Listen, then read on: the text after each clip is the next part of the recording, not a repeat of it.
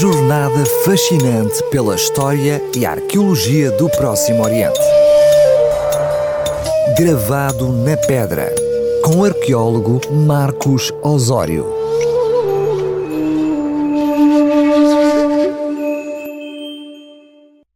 Nesta crónica semanal de temática da arqueologia do Próximo Oriente, na RCS, escolhi hoje uma inscrição que parece trazer uma evidência sobre a existência de um personagem bíblico, tema que é particularmente do agrado do nosso estimado ouvinte. Em 2021, arqueólogos que escavavam em Kirbet al-Rai, um local localizado a cerca de 4 km a oeste de Tel Lakish, no sul de Israel, onde correm escavações desde 2015, encontraram três fragmentos de um recipiente de cerâmica com uma inscrição pintada a tinta castanha na superfície exterior contém vestígios de oito letras em língua proto-cananeia. Os especialistas acreditam que o recipiente possa ter servido para guardar óleos, perfumes ou medicamentos. A inscrição foi redigida horizontalmente, alinhada pelas marcas da roda do oleiro. Os caracteres estão pintados de forma elegante por mão de um escriba treinado, pois as letras são bastante uniformes. A direção da escrita é indiscutivelmente sinistrorça, ou seja, foi escrita da direita para a esquerda, como grande parte das escritas semíticas. Enquanto dois dos cacos se juntam bem, o terceiro fragmento não cola e, portanto, não está claro se ele estaria localizado à esquerda ou à direita dos outros dois, para encaixar essas restantes letras. Nos dois fragmentos de cerâmica unidos, são decifráveis cinco caracteres, não estando a primeira letra totalmente preservada, mas os traços são mais consistentes com os de um iod, o I, sexum resh, R, bet, B, Ayin, A gutural, e Lamed, L. Estaria então aqui escrito IRBL, qualquer coisa como Yerbahal. Depois da última letra, há vestígios de uma outra, indicando que a inscrição original deveria ser mais longa. Além disso, existem mais duas letras no terceiro caco insuficientes para avançar com outras leituras mais amplas. A letra Lamed desta inscrição, pela sua forma curva e enrolada, é tipicamente proto-cananita.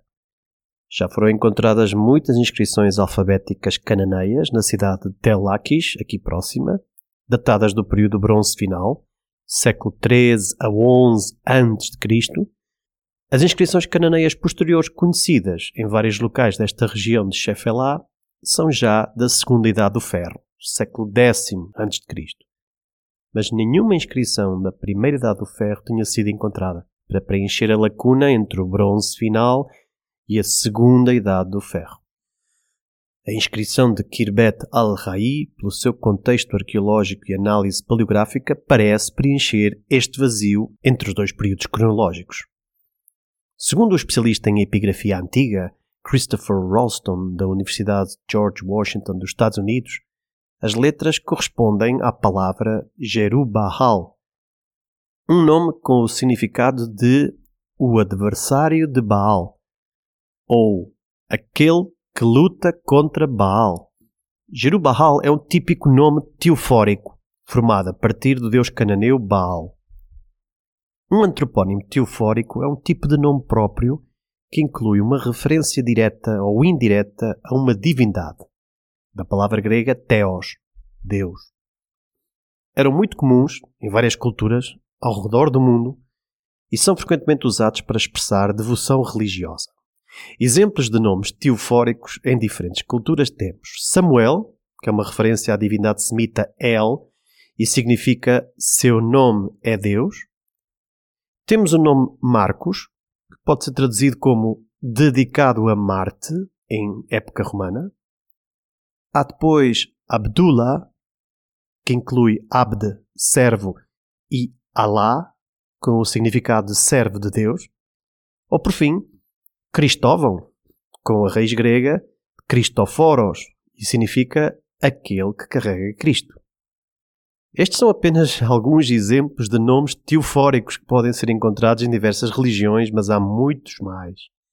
Os nomes teofóricos com o elemento Baal estão bem atestados em várias línguas semíticas, incluindo fenício, acadiano, amorita e hebraico, bem como inscrições como esta proto-cananitas. Eles ocorrem em Judá, tanto nos textos bíblicos, como nas fontes epigráficas dos séculos XI e X a.C., e desaparecem sensivelmente a partir do século IX a.C. Por exemplo, o filho do rei Saul chamava-se Ishbaal, e o filho de Jonatas, neto do rei Saul, chamava-se Meribe Baal. Baal é um apelativo votivo semítico que significa senhor ou mestre, frequentemente usado para se referir a uma divindade masculina que era adorada em várias culturas antigas do Próximo Oriente, como os cananeus e os fenícios. Cada local ou comunidade tinha o seu próprio Baal. Na Bíblia, o termo Baal é mencionado também em vários livros e há referências constantes a conflitos entre a adoração de Yahvé, o Deus de Israel, e a adoração de Baal, que era considerada uma forma de idolatria, desempenhando um papel significativo em toda a teologia do Antigo Testamento. Esta mistura de cultos, que se verificou, por exemplo, no Reino do Norte, com capital em Samaria, quando se separou do Reino de Judá a sul, evidencia-se, por exemplo, no nome de um guerreiro do rei David chamado Bialias, do aramaico Baal-Yah, que significa literalmente Yahvé é Baal, isto é, Deus é Senhor. Nos textos da Bíblia hebraica, para evitar qualquer menção a Baal, esses nomes teofóricos foram modificados, resultando em formas alternativas e pejorativas desses nomes, substituindo o teónimo Baal pela expressão Bezet, que significa vergonha. Como resultado, temos a versão Jerubeset em vez de Jerubahal. Temos Isboset em vez de Ishbahal. E o mais conhecido é o de Merib Bahal foi chamado noutras passagens bíblicas como Mephiboset, sendo ambas formas antroponímicas aplicadas ao mesmo personagem bíblico. Yosef Garfinkel, um dos arqueólogos envolvidos no estudo desta inscrição, afirma que é a primeira vez que Jerubahal é encontrado fora do texto bíblico. Além disso, a inscrição sugere que os nomes que aparecem na Bíblia eram nomes comuns de indivíduos que viveram no tempo dos juízes bíblicos. Esta correlação cronológica entre as inscrições arqueológicas e a Bíblia indica que os textos sagrados preservam tradições onomásticas autênticas da Judeia, características do seu tempo. O nome Jerubahal, lido neste fragmento cerâmico, é conhecido no livro dos juízes como sendo um apelido dado a Gideão, filho de Joás explica a professora Saar Ganor, da Universidade Hebraica de Jerusalém. Gideão foi um juiz de Israel e um dos líderes que ajudou a libertar os israelitas da opressão da tribo dos Midianitas, de acordo com esse livro.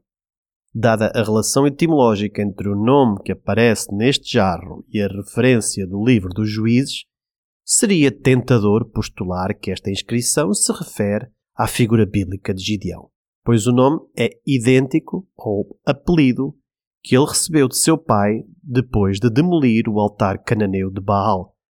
Por isso, naquele dia, Gideão foi chamado de Jeru-Baal. Juízes 6.32 Mas enquanto na Bíblia hebraica o nome é associado ao patronímico Joás, seu pai, este não aparece na inscrição epigráfica do caco de Kirbet al-Rai, o que lhe daria uma concordância maior.